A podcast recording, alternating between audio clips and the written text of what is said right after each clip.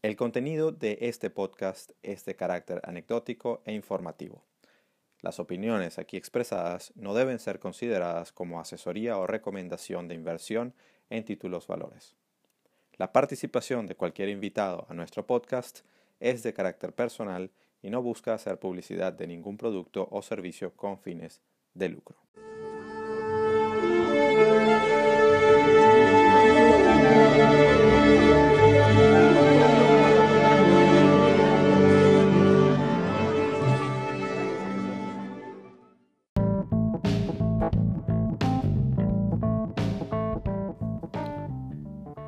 Bienvenidos a Trading en Serio, tercera temporada. El podcast sobre trading en español en el que dos experimentados traders te presentan sus experiencias con los mercados financieros desde la perspectiva del trader profesional, con Alberto Cárdenas y Eduardo Gavotti.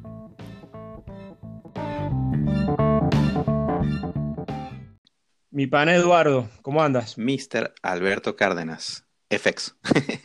¿Cómo estás, ahora?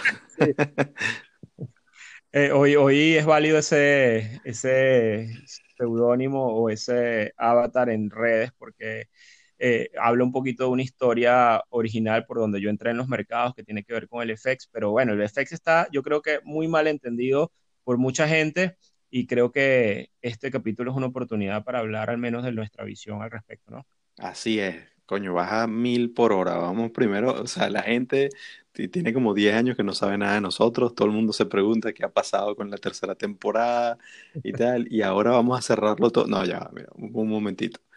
Primero que nada, la, la, disculpa a toda la gente que, que, ha estado esperando, pero bueno, somos así. Esto lo hacemos a honorem. así, que, así que esto es lo que hay. No vale, mentira. Eh, mira, aquí eh, finalmente estamos arrancando con la tercera temporada, muy contentos. Eh, Alberto es un tipo súper ocupado que, espero le esté yendo muy bien con, sus temas.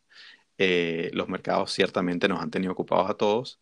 Yo también por mi lado he estado bastante ocupado en muchas cosas y bueno, estar en, geografías diferentes a veces hace complicado el, encontrarnos. Y tampoco queremos meterle mucha presión al asunto, aunque debo decirlo, yo tiendo a ser más fastidioso, porque a veces tengo la piquiña más que todo de conversar de estos temas, porque esta vaina, chamo, no, realmente no, no, hay mucha gente con quien conversar a fondo y de forma, de forma eh, amistosa, respetuosa y sobre todo con, de alto nivel, como, como yo, gracias a Dios, tengo el, el, placer de, de, conversar contigo. Entonces, por supuesto, que Alberto, ¿dónde estás metido? Y bueno, aquí estamos. Absolutamente. Entonces, nada, para esta tercera temporada, ¿qué tenemos? Y que estamos arrancando hoy, pues nos decidimos a darle una variedad un poquito al podcast la, ah, como bien, o sea, quienes nos vienen siguiendo desde el inicio, la primera temporada hicimos un poquito de, introducción y hablamos de varias cosas, anecdóticas, conversaciones entre nosotros. En la segunda nos abrimos al público y trajimos eh, invitados que, que, fueron un lujo y de quienes aprendimos muchísimo. Y, aunque siempre hay mucha gente interesante aquí a entrevistar, pues no queríamos repetirnos porque qué fastidio. Entonces, esta vez nos estamos aventurando a hacer eh, eh, en cada episodio vamos a, detallar o vamos a entrarle con mucho más detalle a cada una de las clases de activos. Y, en este primer episodio nos vamos con el más famoso, quizá el más famoso de todos, el que, o, el que comúnmente mucha gente le entra, como Alberto decía al inicio, nuestro querido Forex o Foreign Exchange. Eh, y bueno, aquí sí, si me permites, porque el señor lo tiene en su nombre.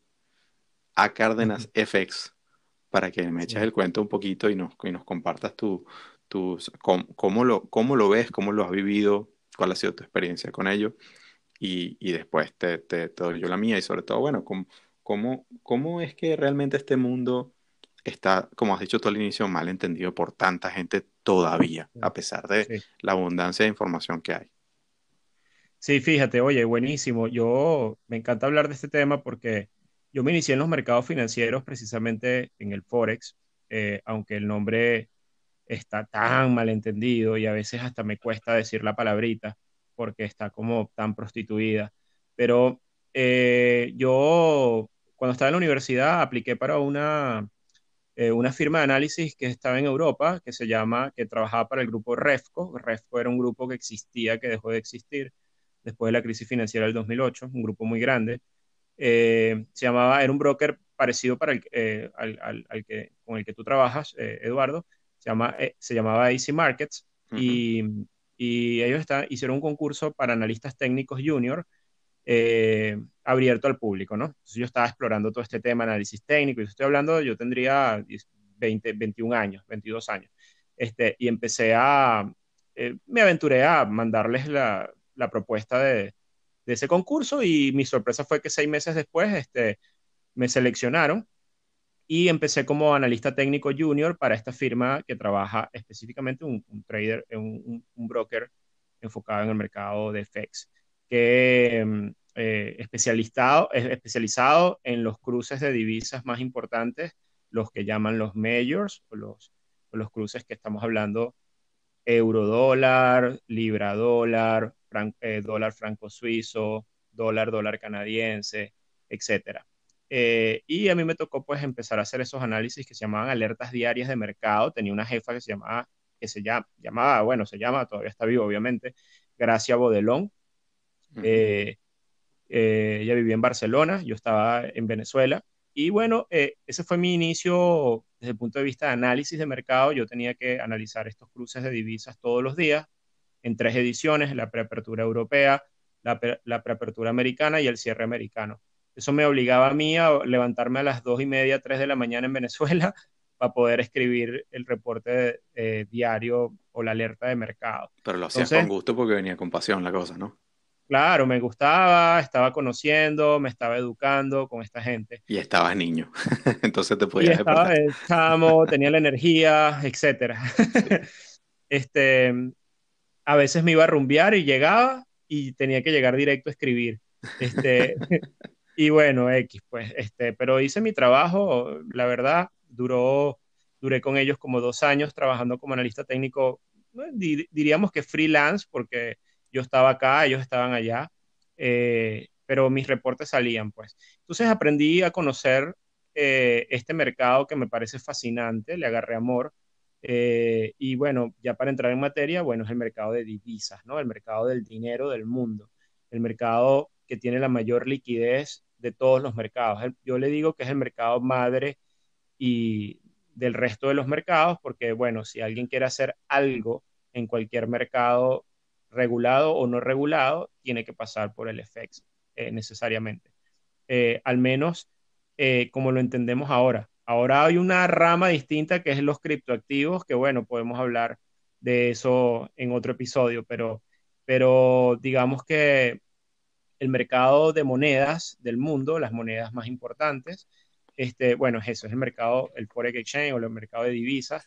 Y por supuesto, eh, si me permites para extenderme en, mi propia definición. Adelante. Las, monedas son, digamos, la representación del país, ¿no? Este, y yo lo veo como si fuese la acción de un país que se llama Estados Unidos, o de un país que se llama Europa, o de un país que se llama eh, Suiza, etcétera. Pero con una particularidad que es que, digamos, las monedas reúnen o, o pricean o tienen en su precio incorporado la salud financiera del país, las condiciones macro del país, lo cual obliga que para alguien que quiera estudiar el Forex y estas cosas, tiene que estudiar macroeconomía o entender un poco de las variables macroeconómicas, porque eh, así se mueve el mercado, tasas de interés, todos estos temas.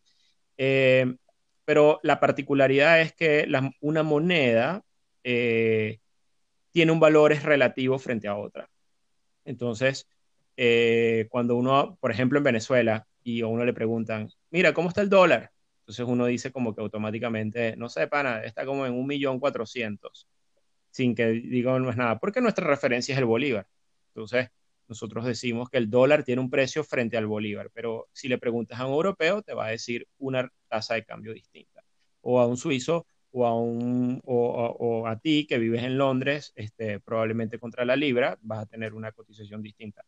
Entonces, eh, ese juego relativo entre las monedas a mí me parece fascinante y es una condición muy particular de este asset class o de este tipo de activo, que eh, no lo ves en otras cosas como en las acciones, que están todas preciadas o en dólares o en euros o etcétera. Sí, en el mercado en el que esté, ¿no? En el mercado en el que esté. Pero aquí, cuando uno habla, por ejemplo, de una moneda, uno no habla de una moneda puntual, sino uno habla de pares de monedas o de cruces de monedas, cuando lo llevas al, tema de mercado o de entendimiento de lo que está pasando en el mercado. Entonces, cuando uno habla del dólar, uno no puede hablar del, bueno, uno pudiera hablar del dólar y, y, se tuvieron que construir un índice que es el dólar index para poder medir el dólar contra una cesta de monedas. Pero generalmente uno habla del euro dólar o de la libra esterlina dólar o del franco suizo o del dólar franco suizo o del dólar dólar, eh, dólar canadiense y ese, ese valor relativo entre una y otra da el, valor del cruce como tal, que es una información que para muchas personas al principio es un tanto confusa este, entenderlo, pero eh, es como si tuvieras dos acciones en un mismo en un mismo activo y ese valor relativo te da el precio. Entonces, eh, digamos que para poder saber a dónde va el euro dólar, tú no solamente tienes que entender lo que está pasando en Europa como país, como región eh, a nivel macroeconómico, sino también tienes que entender lo que está pasando en Estados Unidos a nivel macroeconómico. Y el otro nivel de dificultad de este asset class es que además de saber cómo está Europa y cómo está Estados Unidos, tienes que saber cómo está la relación entre ambos este, o cómo se interrelacionan para al final reflejarse en un precio que es el cruce del euro dólar. Este, y bueno, por ahí va la primera definición. Así, es, ¿no? Mira, eh, eh, pero, o sea, cuéntame un poquito, un poquito más antes de yo lanzarme por, por, mi lado, ¿cómo lo, ¿cómo lo enfrentas tú? O sea, eh, en este momento, porque ya ahorita me imagino que tú miras atrás y, y a esa persona que escribió esos reportes, y hoy día tienes una visión mucho más completa y, y es como cuando aprendes a, a, a conducir, ¿sabes? El, el, el carro manual sincrónico y al principio estás pendiente de, de, de, por dónde va la rueda izquierda trasera y ahora, y ahora para ti es algo como que inmediato. Entonces, o sea, Forex es una clase de activo más y bueno, seguramente tú sabemos y lo hemos dicho acá que digas muchas cosas. Y aquí pareciera que te estuviera haciendo entrevista a ti, no, no, no, no, es, lo, no es eso lo que quiero. Vamos a caernos aquí un poquito a la, Lastimosamente no tengo la cerveza a la mano, como en otros episodios. pero. Bueno, tranquilo. Pero eso, o sea, este, ¿cómo lo vives? No, pero es válido. Fíjate, yo. Yo creo que además tú decidiste, o sea, tú fuiste el que sugeriste arrancar en este orden con esta tercera temporada y tú diste este orden y me parece súper acertado porque creo que el primer capítulo debía ser este, porque mucha gente, aunque opere acciones o índices o, commodities, especialmente commodities, creo que igual deben entender y conocer acerca del mercado de monedas o de divisas. Independientemente de que estén en el mercado como traders o inversores, también deben conocer del mercado de divisas porque es el mercado que seguro, seguro, seguro los va a afectar. ¿Por qué? Porque tienen un riesgo de cambio. O, sea, o sea, que una persona que está empezando, tú le recomiendas eh, eh, pasarse primero por una leidita de al menos lo básico. O sea, por ejemplo, en Venezuela hemos tenido que aprender acerca del riesgo de cambio por las malas. Sí, no, sin duda. O sea, entender que el, que el bolívar se devalúa, se devalúa frente al dólar y hay muchas veces este, no es que el dólar suba, sino es que, es que el bolívar se está devaluando este, de manera importante. Y hay veces que sí, que hay una apreciación del dólar, pero ese entendimiento los venezolanos hemos tenido que tenerlo como lo tienen los argentinos, como lo tienen lamentablemente en, Latinoamérica. Hay muchos episodios al respecto. Y eso no va, ni siquiera tiene que, eso te ayuda a tomar decisiones, por ejemplo, de cobertura cambiaria, de pasarte de la moneda local que se está devaluando, es decir, tiene una tendencia negativa persistente porque las variables macroeconómicas del país, tenga banco central, eh, probablemente que tenga un banco central, eh, son persistentes, por lo cual entender sobre la dinámica del mercado de monedas es muy importante, puede marcar incluso el destino de tus ahorros, de tu salud financiera, de, de, de tus activos, incluso cuando comprar un inmueble. Mm, va mucho más allá, incluso nuevamente de esa cosa que venden en redes de que haces trading simplemente en eurodólar o lo que sea para especular. El mercado de monedas es mucho más profundo e incluso las compañías tienen que tener en cuenta el riesgo de cambio para sus las compañías transnacionales o que tienen distintos mercados, porque pueden afectar sus resultados operativos dependiendo de los cruces de las monedas en donde operan, etcétera, etcétera, etcétera. Es decir, es un mercado que yo creo que todo el mundo debe conocer, al menos lo básico. Entonces, eh, por aquí, bueno, por aquí empezamos y yo le diría a las personas que hay que entender que los países tienen sus monedas, eh, esas monedas van a fluctuar por distintos factores, especialmente por las condiciones macroeconómicas del país, por la política monetaria del país, por la acción de los bancos centrales del país, del propio país, y, del, y de la acción relativa entre otros países. En los mercados desarrollados... Vale, ¿qué dice? Si la, si la, si la, Reserva Federal no, no, tiene ningún impacto. Estoy, estoy bromeando. Claro, exacto. Precisamente hemos estado viendo cómo esa, esa incidencia creo que ha sido más fuerte cada vez o sea, o más evidente. Antes quizá había que, meterle un poquito más ojo, pero al ver los números de, lo que está haciendo la Reserva Federal particularmente, o bueno, lo que se hace desde que empezó el quantitative easing, ¿no? En, eh, desde la crisis financiera anterior, eh, ha, sido, eh, ha sido como el que tenga ojos que vea. Así es, así es. Y bueno, eso implica, eso antes era una cosa reservada para economistas y gente, digamos, con cierta formación que pueda entender lo que hace un banco central, pero cuando toca vivirlo en carne propia, especialmente en países latinoamericanos, uno, si uno no se educa, uno lleva las tablas en la cabeza. Aquí en Venezuela ocurrieron devaluaciones históricas, el famoso Viernes Negro. Yo recuerdo conversaciones con mi mamá que me decía, no tuve la visión, pero los italianos que vinieron o los extranjeros que vinieron a Venezuela me decían que había que cambiar esto a dólares, hacer esto a otro, y yo, el Bolívar iba a ser estable, todas estas cosas. Pues. Entonces, eh, eh, bueno, uno va aprendiendo producto de las experiencias. Ah, hoy por hoy, como lo dijiste tú, creo que todo el mundo, eh, esto ha salido a la palestra, hay mucha información al respecto y ya es descarada un poco la acción de los bancos centrales en todos los países. Podemos hablar de este término que lo acuñó el ministro de Finanzas brasileño, que es guerra de divisas, este, donde los bancos centrales de un país que tiene control sobre su moneda pueden accionar, este, obviamente, de hecho no es que pueden, lo hacen, este, parte de su política. En teoría, en el caso de la Fed, una de sus, eh, sus mandatos son pleno empleo, este, estabilidad financiera, eh, etcétera, pero realmente al final también hay todo un proceso, hay, hay, una, hay unos incentivos enormes de los países para devaluar sus monedas, para tratar de eh, ayudarse desde el punto de vista, por ejemplo, de, eh, del posicionamiento de sus productos, de su relación comercial, etcétera. Este, hay muchas implicaciones macroeconómicas, o sea que esto da mucha tela que cortar para entenderlo. Pero en el caso de los asset class, ya aterrizando a lo que, de lo que se refiere este podcast, eh, yo diría que los, los, el mercado de monedas es importante verlo porque hay algo en análisis técnico que se llama análisis intermercado, que eh, busca entender un poco las correlaciones que existen entre los distintos tipos de activos para poder tomar decisiones. Y yo uso muchísimo y me gusta ver el mercado de monedas como un, mercado eh, que puede dar señales importantes para operar otros mercados.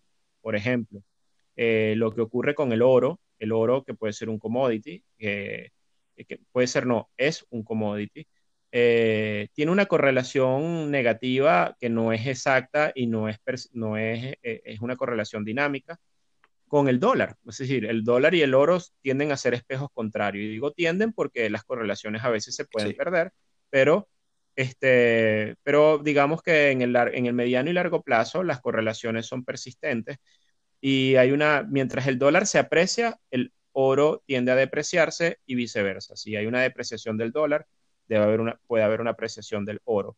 Y esto ocurre también con el petróleo, con el resto de los commodities, en menor medida. Eh, también ocurre en, en los ciclos de riesgo de risk on, o apetito por riesgo o desapetito por riesgo.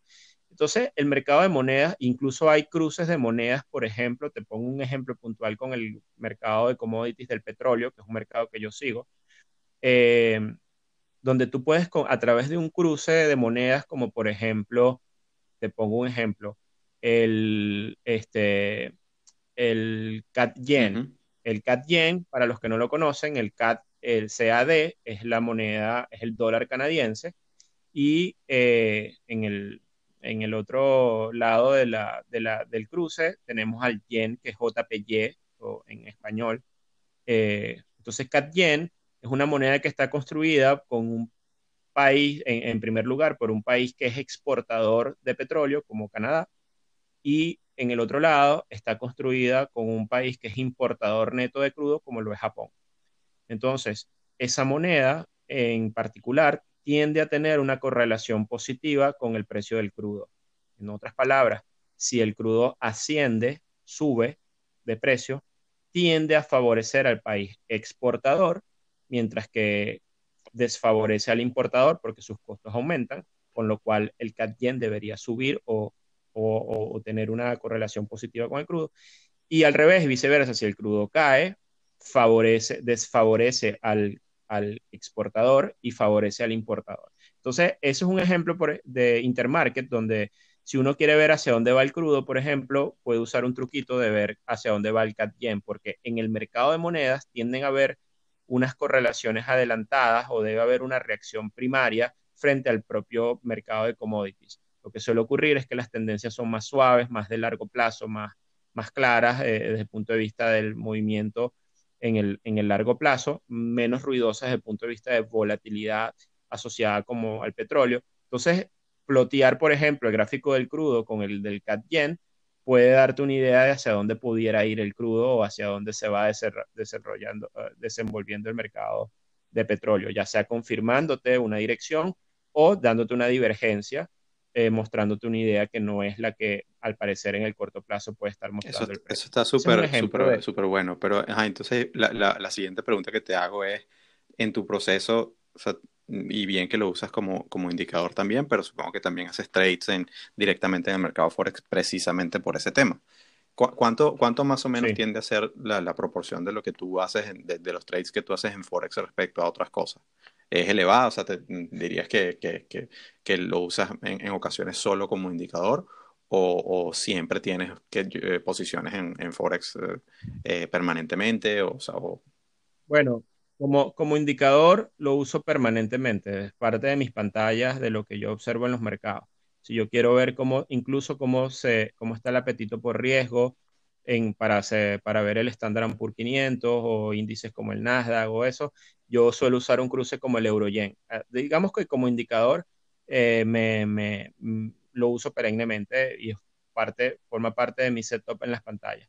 Desde el punto de vista de trading, eh, es variable, hay, han habido años en donde he estado dedicado únicamente al tema del FX y, han habido, y eso ha ido disminuyendo gradualmente, eh, un poco por las volatilidades también y la intervención de los bancos centrales.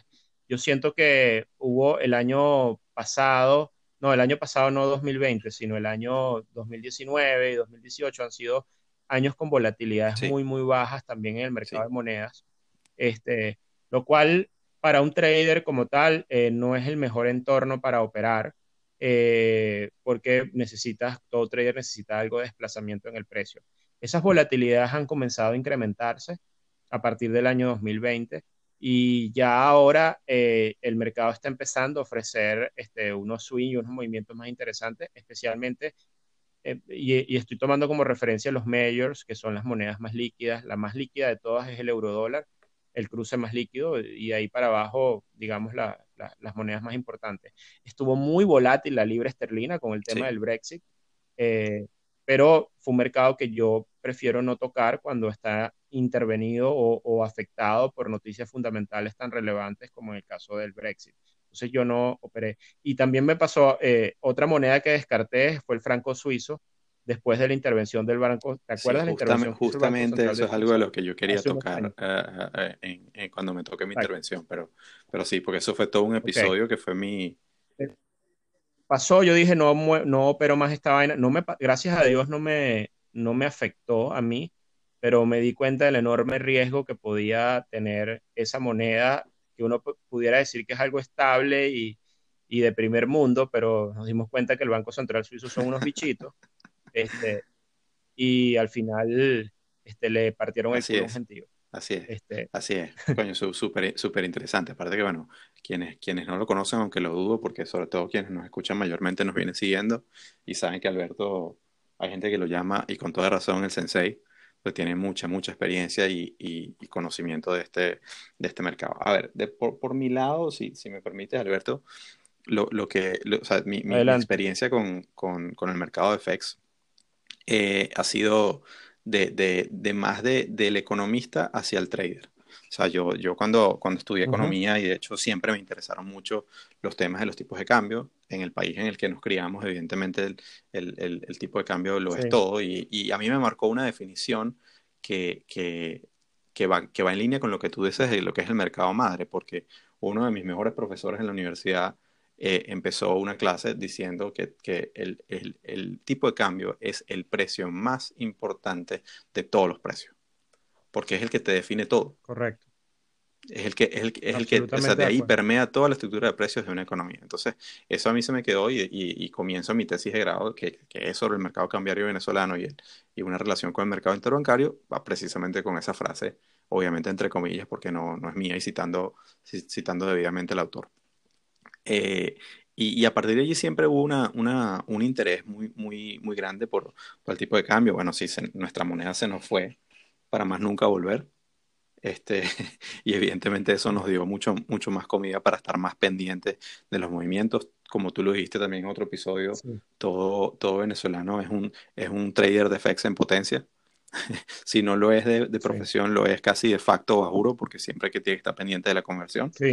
Y, y, bueno, de ahí en adelante fui, fui entrando. Cuando yo eh, llego a Londres, que empiezo a trabajar en, en, en la industria de, de, del brokerage y, y, a, estar mucho más en contacto con, con empresas de FX. O sea, yo empiezo a trabajar en esto en el 2014 y en el 2015 precisamente ocurre este asunto del franco suizo. Pero antes, antes de llegar a eso, que es una historia súper interesante, de las cosas que yo, que yo he aprendido es precisamente esos truquitos que otra vez, no por, no por echarle broma a mis amigos los brokers, pero, pero es que hay que tener mucho cuidado. Y, lo primero es que, otra vez, lo que hacen los profesionales es muy distinto de lo que te, de lo que te venden los brokers en, en las pantallas. Y, todo comienza hasta incluso de la clasificación de cómo atiendes eh, a las monedas. Tú has dado un ejemplo muy bueno de, de, del, dólar canadiense con, con, con el yen. Eh, y hay una razón por eso. Y es que en el mercado profesional, dividen prácticamente eh, eh, en, dos o tres categorías. Los que lo dividen en dos es, por un lado, lo que llaman commodity currencies, que son las monedas que son afectadas por los commodities, y luego está el resto. O sea, no está ni siquiera ese tema de, de majors, minors y exotics. O sea, los brokers siempre te ponen esos, esas etiquetas para que tú, o sea, que van en función a la liquidez. Sí, tiene sentido, lo encuentras en muchas, en muchas, en muchos sitios por internet pero, pero lo que están realmente quienes mueven ese mercado, quienes, quienes, quienes participan fuertemente, están mirando otra cosa, o sea, están buscando volatilidad y esas, y esas asociaciones con otros mercados que pueden causar eh, esas, esas volatilidades con cruces que quizá tú tienes que construir artificialmente porque no te los da de entrada. Eh, quizá un broker sencillo no te permite tradear, yo qué sé, el, el, el rublo ruso con, con, no sé, con la lira turca, una cosa así. Entonces tienes que construirlo sintéticamente. Entonces, y, y, por el otro lado, por supuesto, las majors sí es una cosa universal porque son las más líquidas. Eh, pero, pero en ese tema de, de, de, de, las majors también están aquellas que se consideran tal cual como, como, como refugio, en el caso mencionábamos el franco suizo o el yen también. Entonces, por, por, allí es donde se debaten los, los, los profesionales, los, los, que hacen trading en Forex, y, y, la manera como lo evalúan es completamente diferente. Y allí toco lo que has dicho eh, eh, muy bien, que ¿qué pasa? Que últimamente, salvo el año pasado, que, que ha sido un año muy loco y pareciera que, que, lo, que está, lo que nos está regalando este año al inicio va por el mismo tiro, ojalá, ojalá, no, al menos por, por, los planos de salud, etcétera, pero al menos en, en los mercados sí hay mucha volatilidad, es que la volatilidad estuvo completamente suprimida por dos factores sea, lo, que hemos dicho, la actividad de los bancos centrales que han intervenido fuertemente en esa, en esa entre comillas, guerra de divisas que, que bien mencionaste, y por el otro lado, el desarrollo brutal del trading algorítmico que, que, que, que al hacer arbitraje entre, en, en, momentos donde existen esas oportunidades de, de, de compra para movimientos muy, muy pequeños y te mandan millones de operaciones, evidentemente eso eh, en, cuestión de segundos se cierran los gaps y entonces tienes esos movimientos muy, muy claros. Y adelantarte a un algoritmo es una cosa que, que mucha suerte si lo logras. Este, entonces, entonces por allí hay muchas cosas que en el mercado del Forex, sobre todo quienes, quienes nos escuchan que están empezando, dicen, no, sí, bueno, yo estoy empezando con Forex, este es el que me gusta, y me parece que muy bien, eso te va a dar una, una probada de lo que es esto, pero tienes que entender que las probabilidades están en tu contra si tú pretendes hacer un intradía en Forex todo el tiempo. ¿Por qué? Porque las cosas no se mueven todos los días de la misma manera. Si tú haces un análisis histórico de lo que es la volatilidad histórica de, de los pares de monedas principales, eh, te darás cuenta que, que el 80 al 85% del tiempo la vaina se mueve entre 1 y menos 1%. Si tú haces la distribución del, de, los movimientos. O sea, solamente 20% del tiempo es como, como, como decían eh, eh, mi mentor, que la, la bestia se despierta y, y, rompe con todo y después se vuelve a dormir. Entonces, y eso, y eso se cumple en muchos otros activos, porque evidentemente, tal como has dicho, siendo un mercado que nutre al resto de los mercados, que influencia al resto de los mercados, la volatilidad se transfiere también a otros asset clases. Entonces, entonces por allí, entender esa, esa relación intermercados es fundamental y, separar en tus pantallas cuáles son esas, esas monedas que se ven afectadas, por ejemplo, por los commodities, te da ya de entrada una posición mucho más clara de qué deberías estar mirando. Porque lo que pasa cuando tú empiezas con esto, y lo que yo hacía, yo recuerdo, ayer estaba viendo precisamente en mi Facebook, tenía unas fotos viejas y tal, estaba buscando una foto para mostrarle a, a, mi esposa, y, y, me encuentro con una de las primeras fotos que tomo en, mi escritorio cuando empiezo a trabajar en el broker, tenía una, una, pantallita así muy, muy, muy, muy chévere, muy, muy bonita, con cuatro grafiquitos, sin tener mucha idea de lo que estaba haciendo de cuatro pares de monedas, así, ah, bueno, ahora soy trader. No, no soy trader nada. Tengo los cuatro gráficos que el broker me está poniendo en la pantalla para que yo apriete los botones. Y estás buscando quizá volatilidad donde no la hay. Entonces, entonces al tú hacer la, separación correcta de, de, cómo entiendes eh, eh, los pares de monedas, te, vas a dar cuenta que te perdiste de un montón de cosas. Hace, eh, hace unos episodios atrás comentaba que, por ejemplo, yo por chiste en Twitter, que últimamente he estado graciosito, alguien me diría decir que, que, me detenga. Pero eso es, eso es el lockdown, pana. Yo normalmente no soy así. Yo, yo pensaba que yo era un tipo más serio. Pero, pero bueno, eh, eh, puse, puse un, gráfico de una, de un, o sea, había una gráfica que estaba exponencial, la curva estaba parabólica y, y, le quité el título y dije, bueno, a ver quién me dice qué criptomoneda es esta. Y entonces gente tirando flechas allí. Y no, no era una criptomoneda, era, era el, el, dólar con la lira turca. Y son cosas que, la, que, que y, luego si, si, te pones a ver, incluso el euro con la lira turca era mucho más pronunciado porque hay unas relaciones tal cual entre Europa y, y Turquía que son, que son mucho más interesantes. Sí.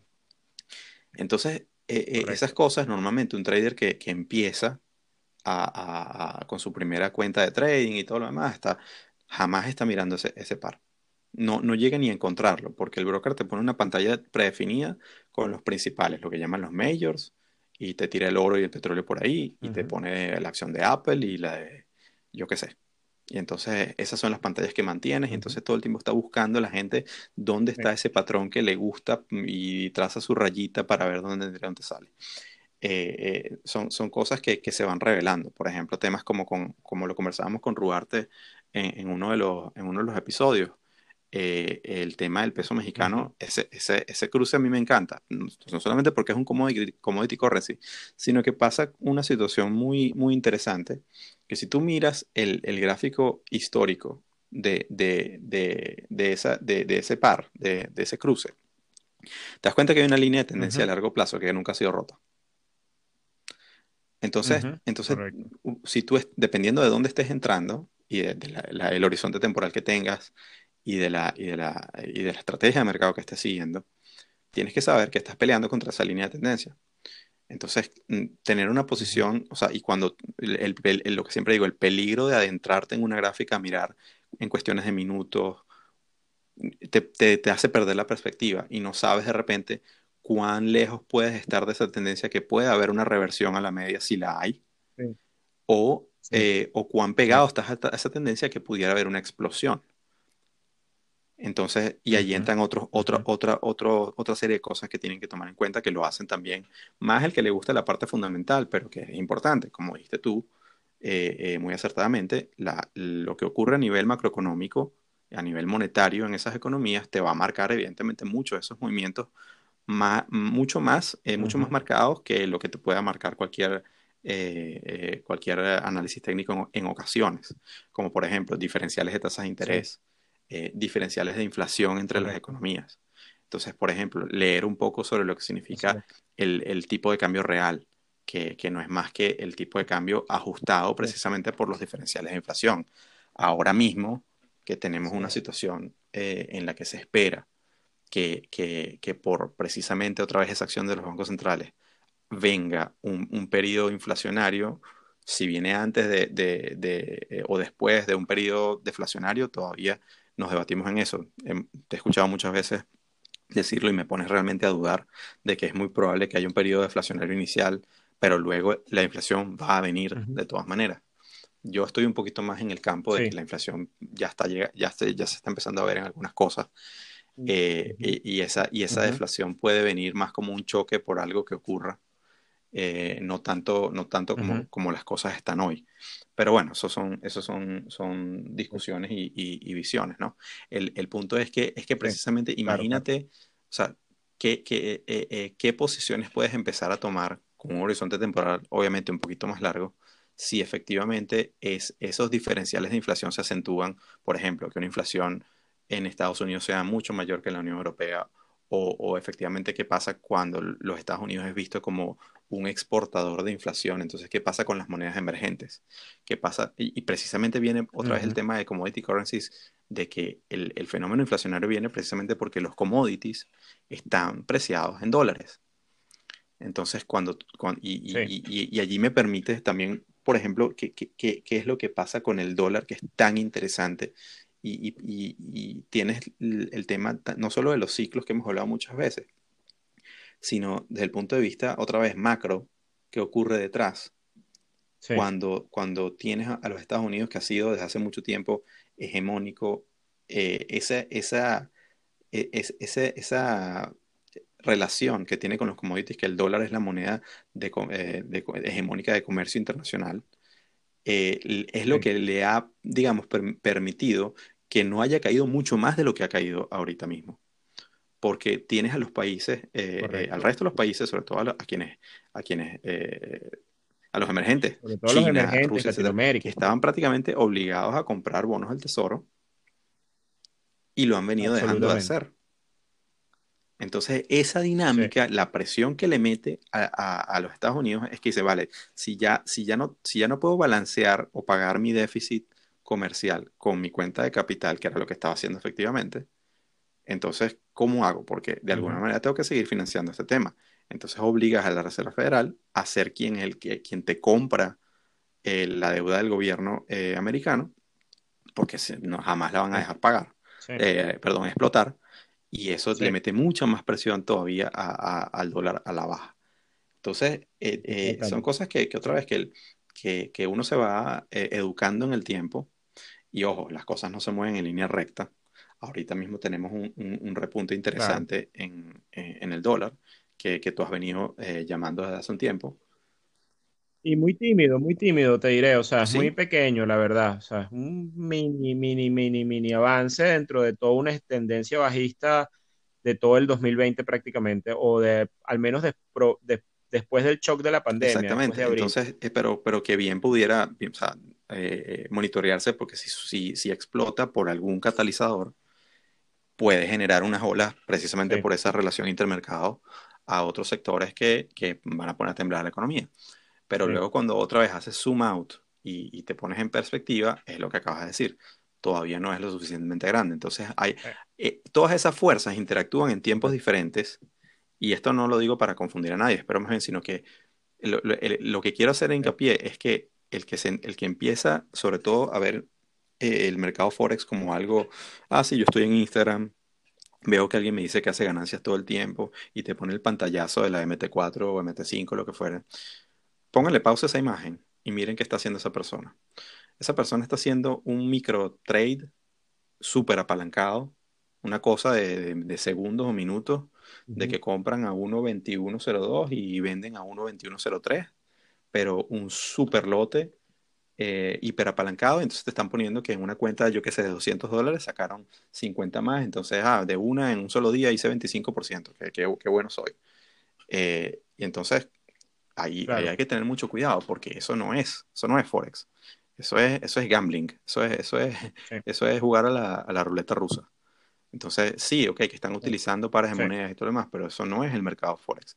Y, y allí es lo que, lo que precisamente tú, tú decías al inicio muy bien, es que está, está golpeado por todos lados. Tú dices, no, bueno, si yo soy trader de Forex y la mitad de la gente se te va a cagar de la risa, porque dice, ah, sí, tú eres uno de esos vendedores de humo y tal, y, y no. O sea, hay traders de Forex muy serios que trabajan en instituciones muy serias.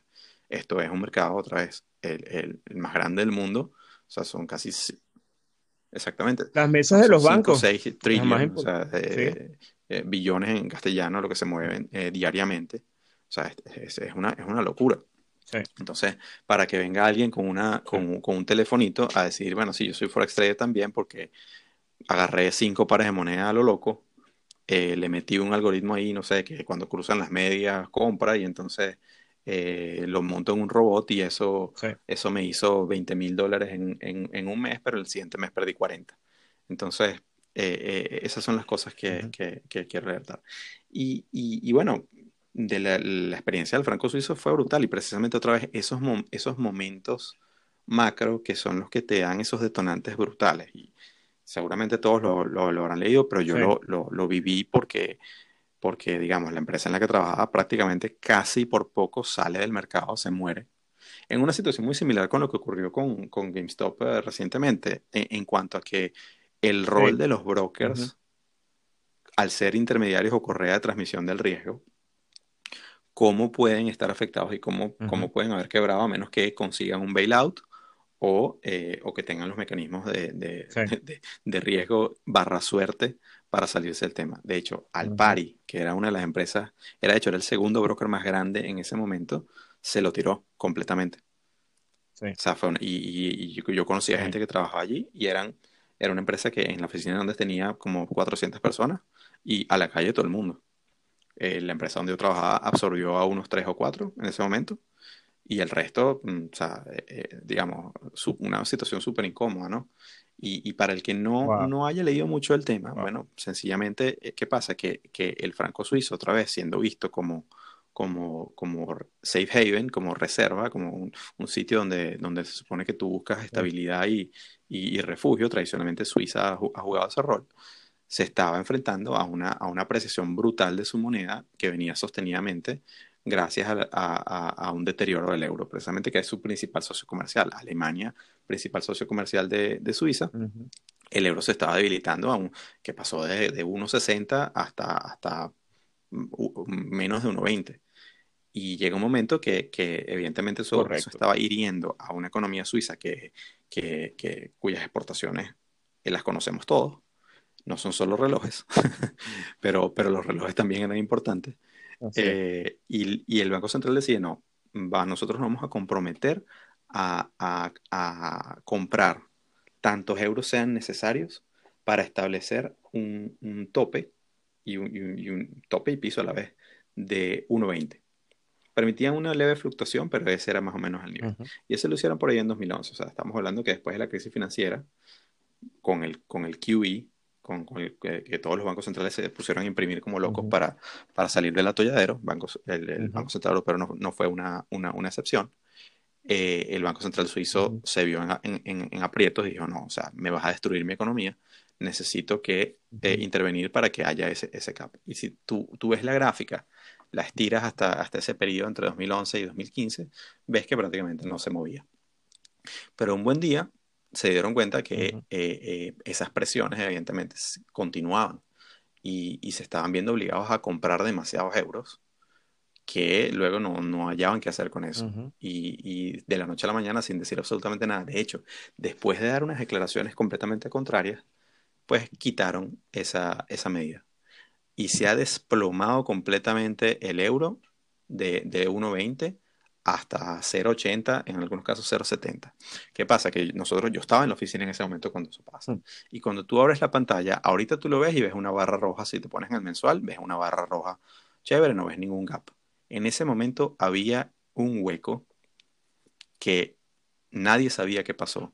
Nadie sabía cuándo iba a aparecer precio otra vez. Uh -huh. No había precio en el mercado Forex en el mercado. Había pánico recuerdo. absoluto.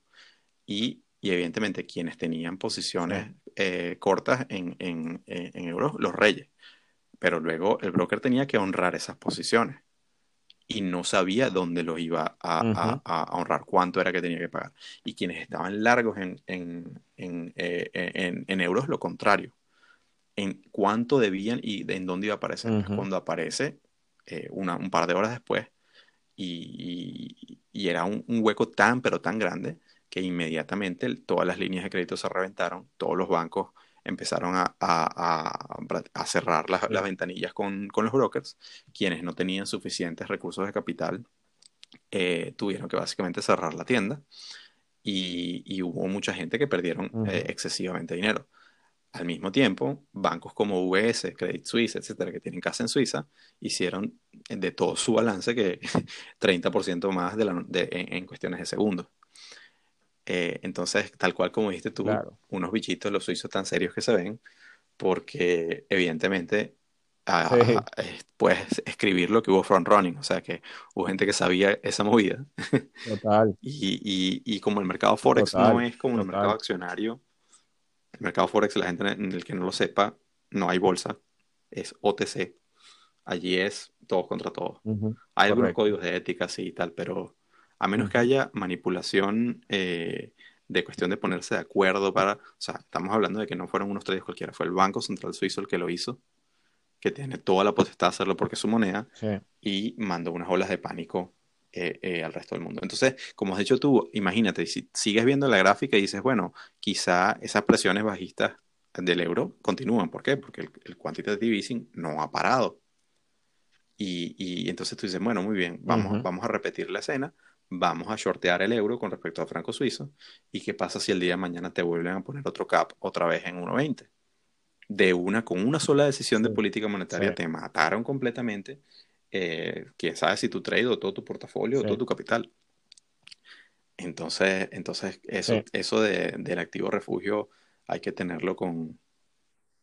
Recuerdo que cuando eso pasó hubo, hubo personas con cuentas en muchos brokers que no solo perdieron todo el dinero, sino que terminaron debiéndole, el balance era negativo y terminaron eh, debiéndole. Algunos brokers eh, honraron, bueno, tú conoces más de eso que yo, eh, y, no, y no exigieron el pago, pero otros no, otros pidieron que los, o sea, la persona lo firmas en los contratos con las letras pequeñas, si el broker no te garantiza la protección, digamos, frente a estos eventos, este, yo me acuerdo del caso de Saxo Bank, por ejemplo, Saxo.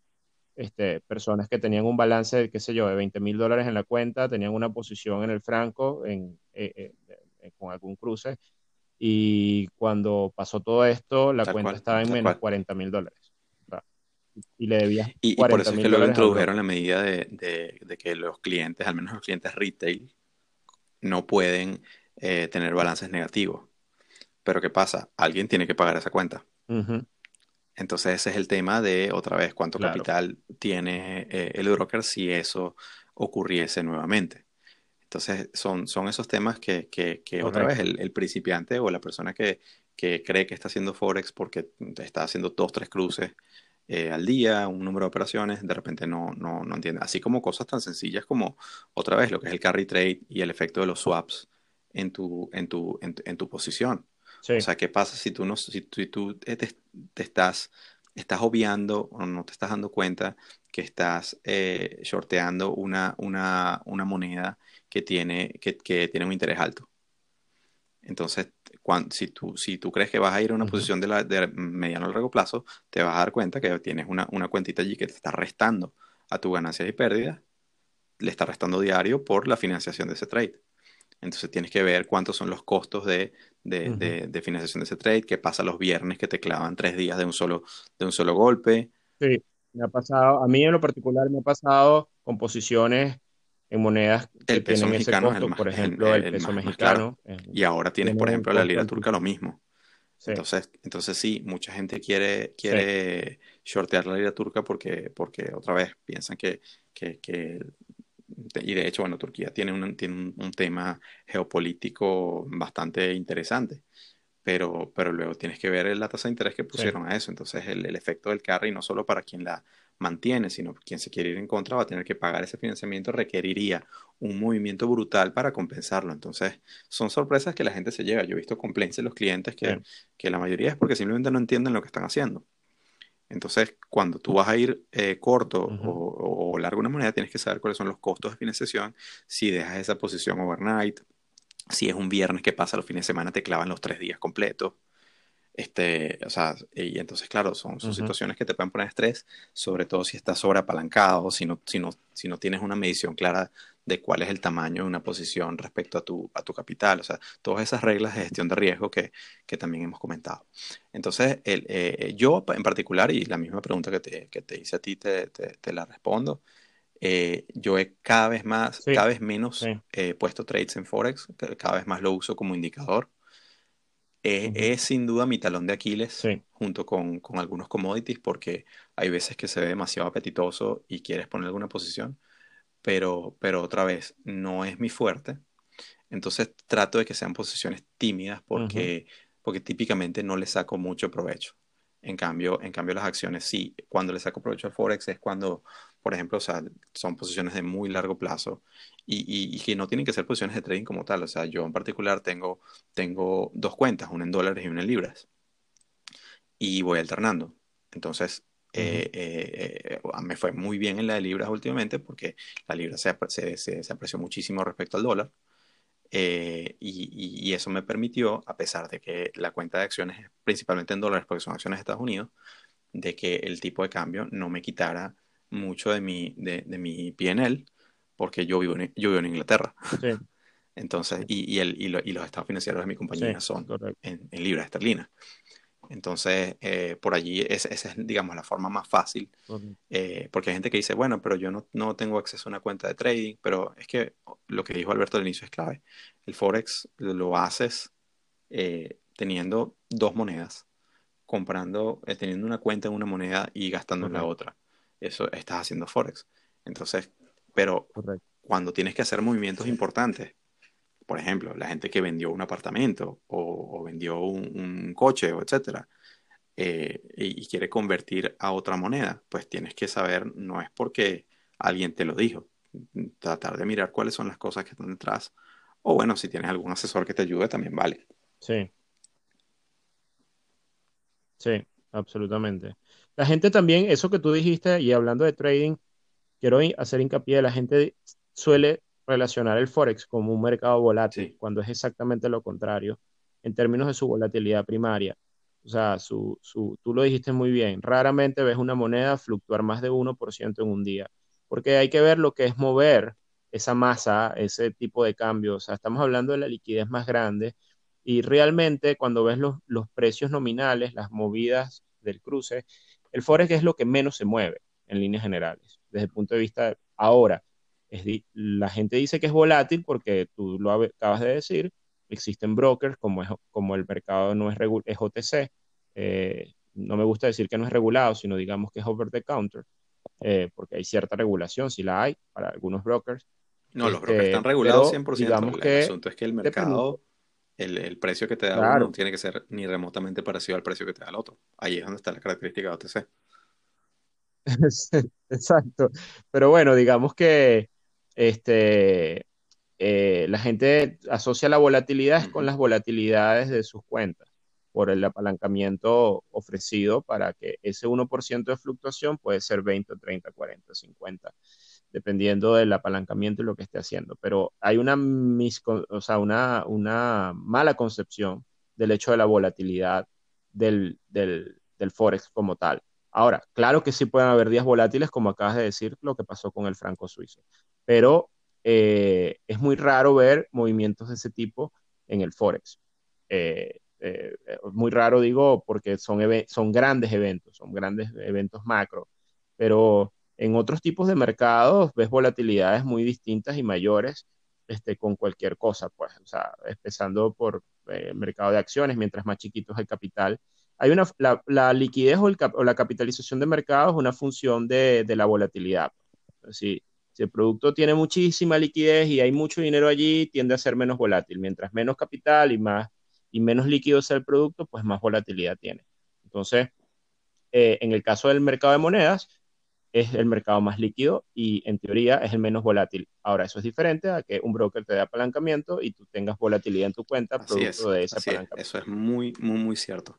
A ver, Alberto, un poquito para cerrar, ¿cuál ha sido, no hablemos ni siquiera de los favoritos porque nos estaríamos, nos estaríamos contradiciendo de que obviamente no, no te tienes que casar con, con unos cruces de moneda, aunque hay algunos que uno les, coge cariño porque te fue bien en unos cuantos trades. Pero, ¿cuál ha sido tu némesis? ¿Cuál ha sido alguno de repente que te recuerdes que te haya, que te haya herido, que te haya, que te haya hecho mal? Mira, uno, te lo dije, eh, me encanta el dólar peso mexicano, pero tuve una mala lectura del peso, eh, sobre todo 2019 y inicios del 2020, pero el 2019 en particular yo esperaba una mayor depreciación del peso mexicano, sobre todo con la victoria de, López Obrador en México y las políticas y todo esto, pero lo que ocurrió fue lo contrario, hubo una apreciación del peso, al menos en ese... la tendencia a largo plazo es de depreciación, o sea, el dólar se aprecia contra el peso, pero eh, lo que tú dijiste muy bien, los costos del swap, el apalancamiento eh, la, y la postura de la posición se, por mucho tiempo eh, incurrió en unos costos que me hicieron cerrarla en pérdidas importantes en el caso del peso mexicano. Otra moneda con la que haya tenido una muy mala experiencia, bueno, esa es una, pero también tuve en el pasado buenas experiencias con el peso. Me parece que es una moneda bastante interesante desde el punto de la volatilidad que ofrece, pero hay que tener cuidado con los swaps, como tú mismo dijiste. Pero hay monedas, eh, digamos, con lo del franco suizo no, no, no, lo tuve. Tuve una muy mala experiencia con el eurodólar, que es el, pero eso fue al principio, cuando tenía como el, como en el, eh, digamos que por ahí por el 2001, 2002, donde eh, salió el dato del empleo en Estados Unidos, que por cierto, en mi opinión, es el dato más importante que impacta todo, el mercado de monedas lo impacta mucho porque impacta el dólar el dato de empleo que sale los viernes, los primeros viernes de cada mes a las ocho y media hora este de los Estados Unidos. Y el dato salió mejor de lo esperado, con lo que yo esperaba que hubiese una apreciación del dólar. Hay que decirle a la gente que tiene que tener cuidado de hacer trading haciendo análisis macro, ¿ok? Este, y, hacer trading siguiendo fundamentales y noticias fundamentales, porque cuando hay un calendario económico donde salen las noticias, para los que no lo saben, lo pueden leer, todos los días hay noticias relevantes que impactan los mercados, algunas de mayor impacto, otras de menor impacto.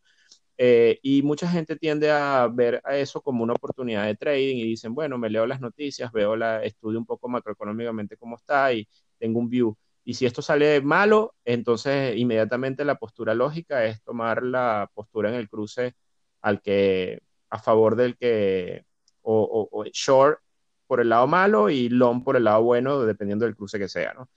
por ejemplo, si sale un muy mal dato del empleo, en teoría debería depreciarse el dólar, en teoría, eh, eh, y veríamos un ascenso del euro dólar. Pero eso, eso después te das cuenta que es muy relativo y que va a depender de otras variables macroeconómicas, del momento de la política de interés, del, etc. En el mediano y largo plazo, sí, la, el deterioro macro se refleja en la moneda pero en el muy corto plazo el ruido puede ser enorme y tratar de hacer trading con variables, con libros de texto de economía puede ser muy costoso. Lo digo desde mi experiencia, que, eh, mi, eh, que yo esperaba, por ejemplo, vuelvo al ejemplo, el dato salió mejor de lo esperado, con lo que yo pudiese pensar que el dólar se iba a apreciar. Entonces yo estaba short euro dólar, que es el cruce, este, y pasó exactamente lo contrario. Eh, se disparó el euro dólar eh, y me fue muy mal en esa postura. Eh, y el dato, y el euro dólar se apreció porque hubo realmente lo que ocurrió después, aguas abajo, es que hubo un apetito por riesgo importante este, en los mercados y generalmente ese apetito por riesgo eh, hace que eh, eventualmente no es tan favorable eh, en función del dólar en el contexto en el que estábamos. Este, la buena noticia macro hizo que el apetito por riesgo se disparara, entonces favoreció a una moneda, favoreció la liquidación de dólares que tiende a ser el refugio y, ah, y favoreció la postura más riesgosa, en este caso euros y otras, y otras monedas, y los mercados de acciones subieron con fuerza, etc. Entonces, eh, nuevamente, eh, ese término de las noticias macro es variable. Yo desde mi enfoque lo que hago es que trato de evitar, el, si, si estoy haciendo trading de corto plazo con monedas, trato de evitar el ruido fundamental y hago análisis técnicos, pero de mediano plazo.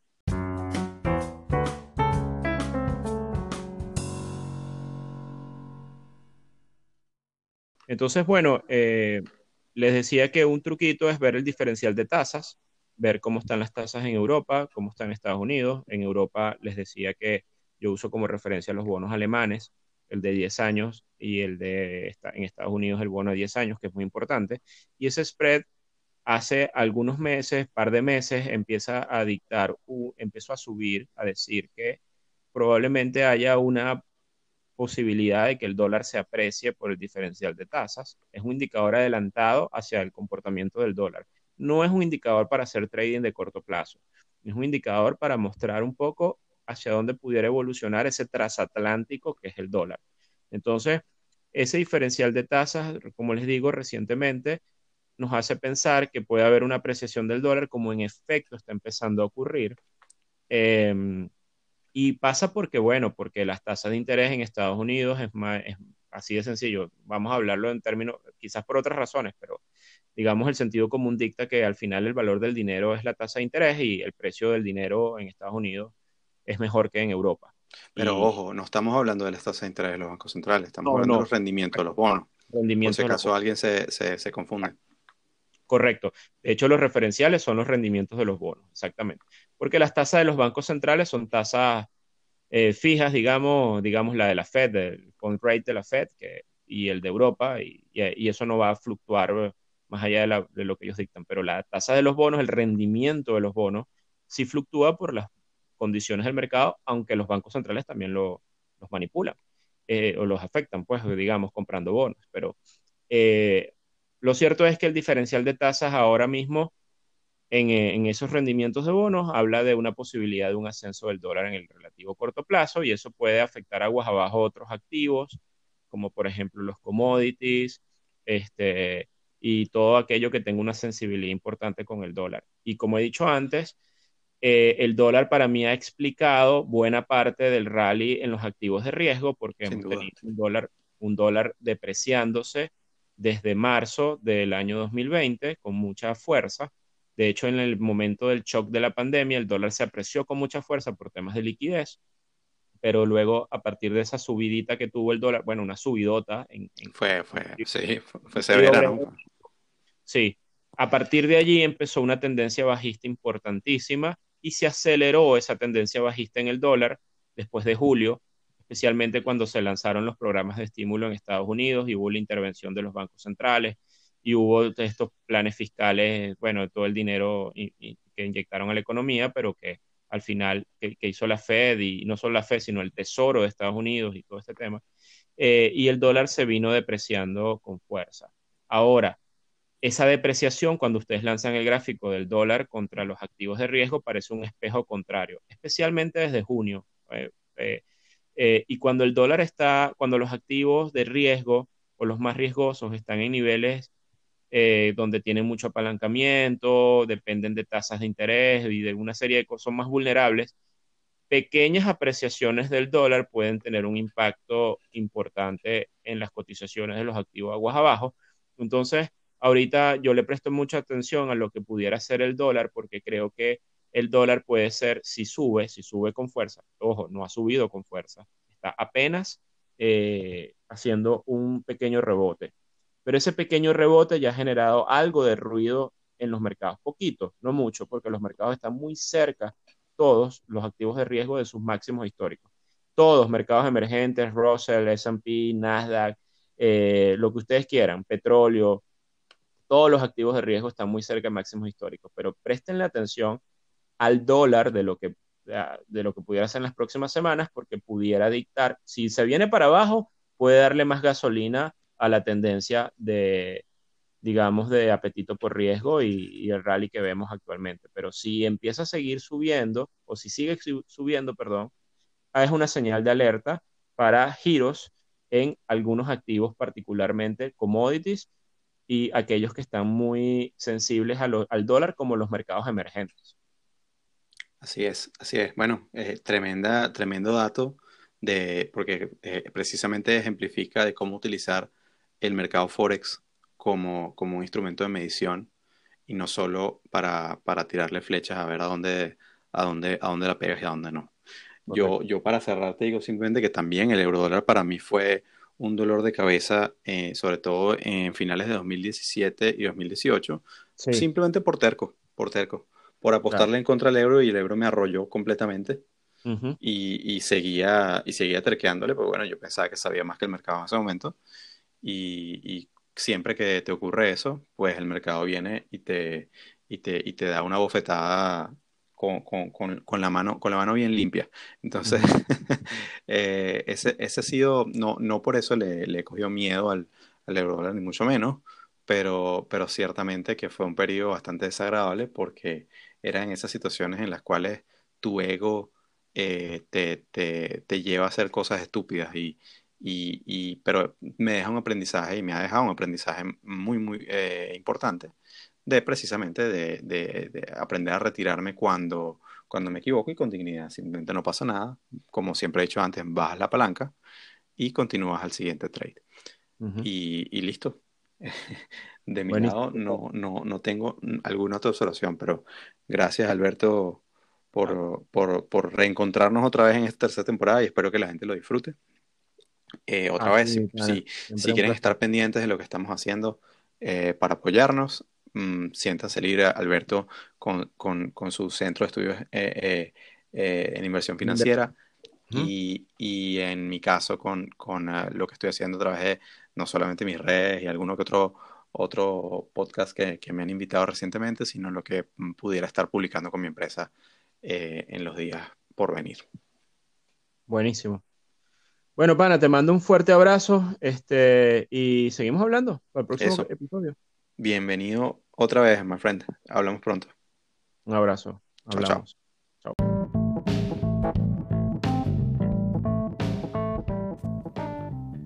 Esto ha sido otro episodio de Trading en Serio. Síguenos en Twitter, Instagram y Facebook en arroba Trading en Serio. Gracias por acompañarnos.